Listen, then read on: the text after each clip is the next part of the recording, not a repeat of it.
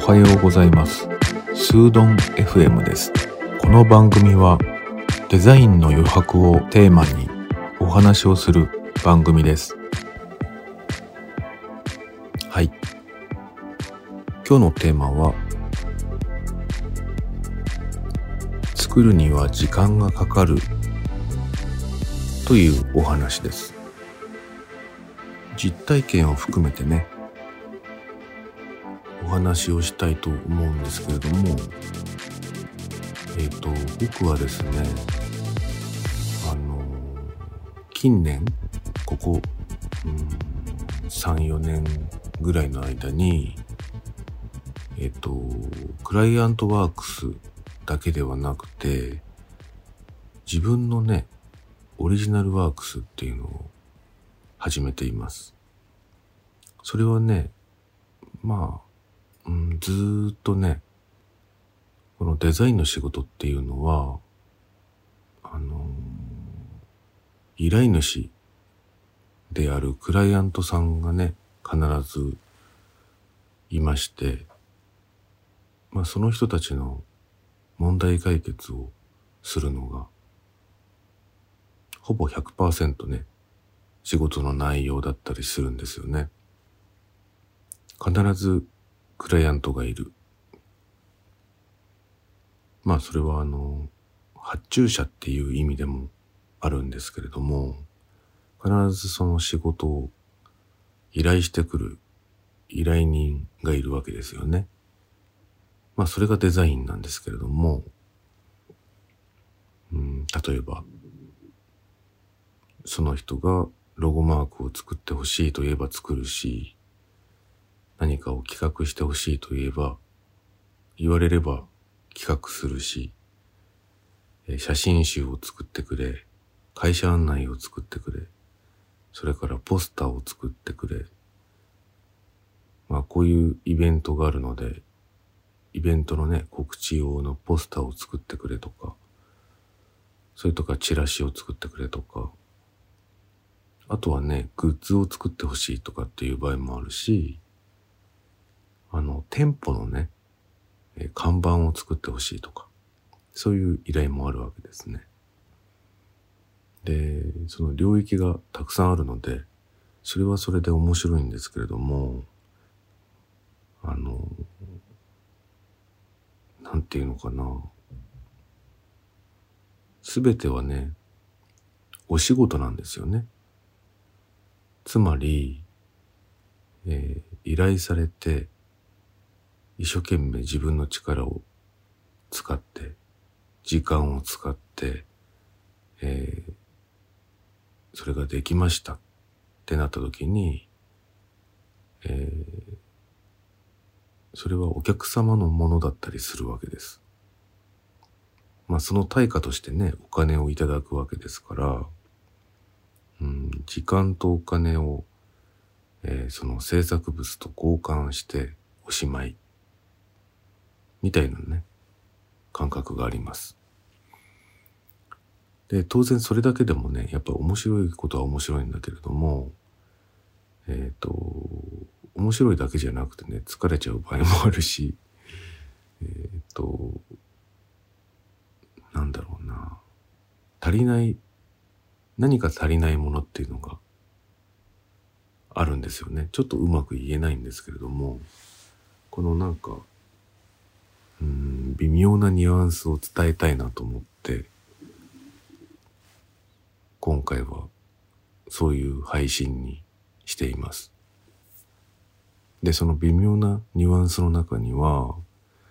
もしかしたらそれはストレスって言われるものもあったりするかもしれないし、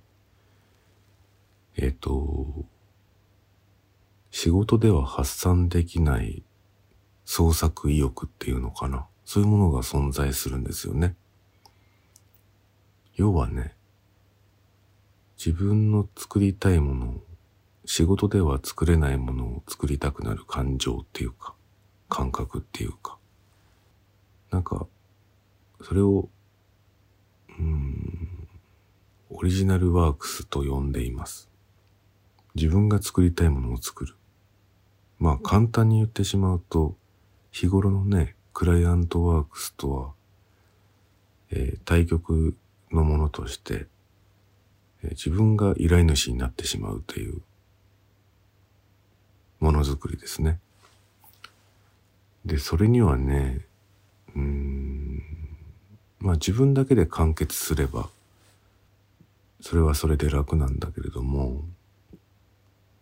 もう一つの感情としてはね、自分だけでは作れないものを作りたいっていうことがあるんですね。で、それがね、何なのかっていうと、うん、作家と一緒に作るっていうことです。で、近年ね、僕が、えー、携わってきたものとしては、うん、ここのね、僕が住んでる地方には、えー、織物。この土地の織物っていうのがあって、まあ、織物っていうのは、うん、世界各地ね、いろんなところにあるんですよね。日本だけじゃなくて、世界的にもあって、あの、まあ、縦糸と横糸があって、それを折っていくっていう、うん、伝統的なクロスっていうものっていうのかな。そういうものが探すとね、本当に各地にあるんだけれども、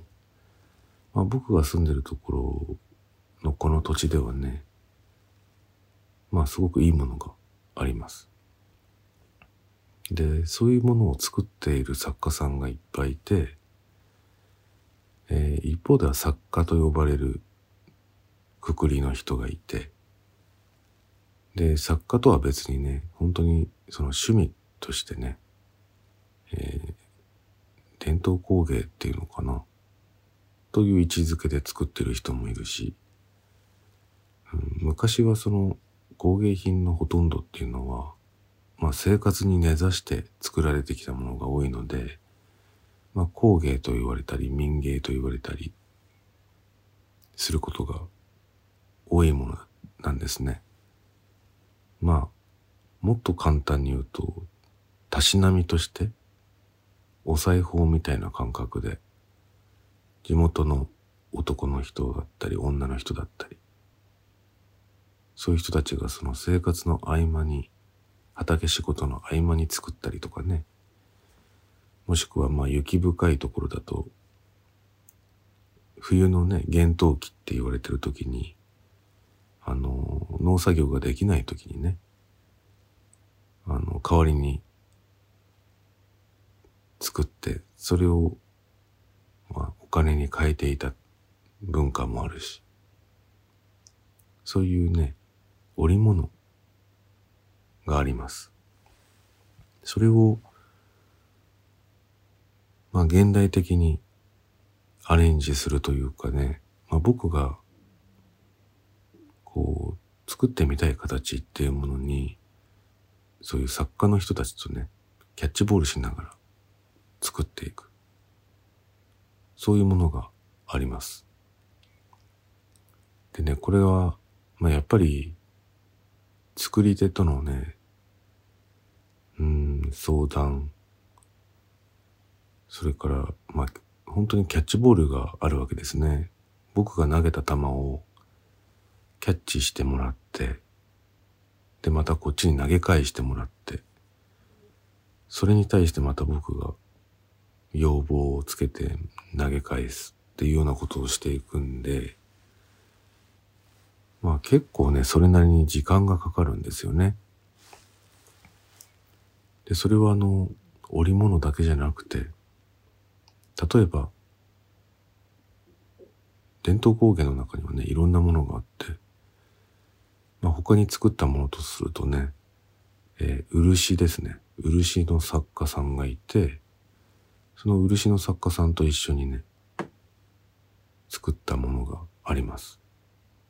ただその、やっぱり漆のね、作家さんっていうのも、えっ、ー、と、誰でもいいわけじゃなくて、作ってほしい作家さんにお願いして、えー、キャッチボールをしていくわけなので、で、その人たちの日常もあるわけで、えっ、と、作家さんもね、えー、毎日のルーティンがあるわけですね。で、その中に、えー、僕と一緒に作ってもらうものがあ改めてね、新しく入ることになるので、やっぱり、うん、時間と手間がかかってきますよね。だから何しろ、何かを作るってことはね、すごく時間がかかるんですよね。うん。で、もう一人はね、木工の人がいて、その木工の人と僕のキャッチボール。まあこれまでね、いろんな人とやりとりをして、都度ね、こういうものを作ってほしい。まあそういう依頼をして、うん、商品を作っていくわけですね。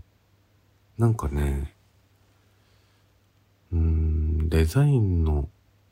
仕事をしてる時っていうのは、まあ製品、プロダクトですよね。そういうものに、そういう呼び方をしたくなるんですけど、要するに、なんでしょうね。同じ技術で同じものを量産していくようなね。すべてこう同じ顔になっていくような。そういうものづくり。それがまあデザインの範疇かなと思うんですけれども、作家と作るものっていうのはね、うん、製品じゃなくて商品な感じがしますね。言葉で言うと。まあちょっとした違いではあるんですけども、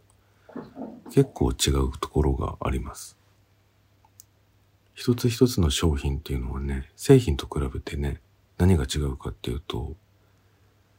うん、まあ量産できないっていうことが一つありますね。量産できても物のその桁が違うっていうか、例えばデザインの仕事だと、うん、わかりやすく言うと印刷っていうものがありますね。印刷っていうのは、うん、同じ版で、ハンコの版ですね。版で、えー、印刷するので、1枚でも、100枚でも、1000枚でも、1万枚でも、同じものが量産できるんですね。だけど、作家と作るものっていうのは、ほとんどのものがね、手作業なんですよね。その作家の手作業。なんかプリントするための機械を使うわけじゃないので、圧倒的に作れる数が、量が違ってきます。その代わり一つ一つのね、商品の顔が違うわけで、え一つとして同じものができなかったり、それが長所だったり、メリットだったりする、するんですね。まあ、たまにそれがデメリットになってしまうこともあるかもしれない。で、量産できるデザインのものと比べると、やっぱり値段のね、違いもあります。一つ一つ手作りなわけですから、一つ一つの単価が高いわけですね。そして時間もかかる。つまりコストが高くなるわけですね。だからデザインの、日頃のね、デザインの仕事では味わえないようなことが、その作家とのキャッチボールでは得られる。そういう面白さもあります。なので、まあとにかくデザイン、まあデザインもね、本当は時間がかかるものなんだけど、えっと、このクライアントワークスじゃなくて、オリジナルワークスの方っていうのはね、さらにもっともっと時間がかかるよっていう、そういうことをちょっとね、話しておきたいなと思いました。なんかね、その時間がかかることを、うん、待てない人とかね、やっぱりいると思うんですけども、まあ、大前提として時間はかかるよっていうことを頭に入れて、やってみるといいかなと思います。多分ね、僕みたいな、今までずっとデザインをしてきたんだけれども、えっ、ー、と、オリジナルワークスをやりたいって考える人ってこれからどんどん増えていくんじゃないかなと思うんですよね。で、その時に、まあ、うん、作家の人とね、何か一緒にやるっていうことになった時にね、まあ、ぜひ、待ってあげてほしいなって思うんです。時間がかかるものだよっていうのをね、最初から分かってると、うん、気が楽かなって思いますね。で、やっぱりこういう収録とかね、こういうラジオとか、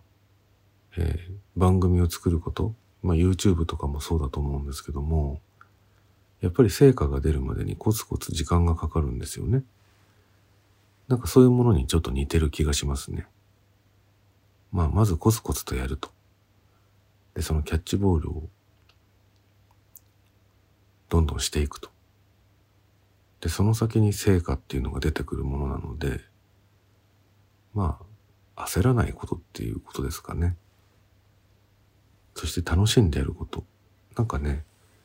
キャッチボールをしていてね、その、帰ってくるまでのね、自分はすぐ投げて、え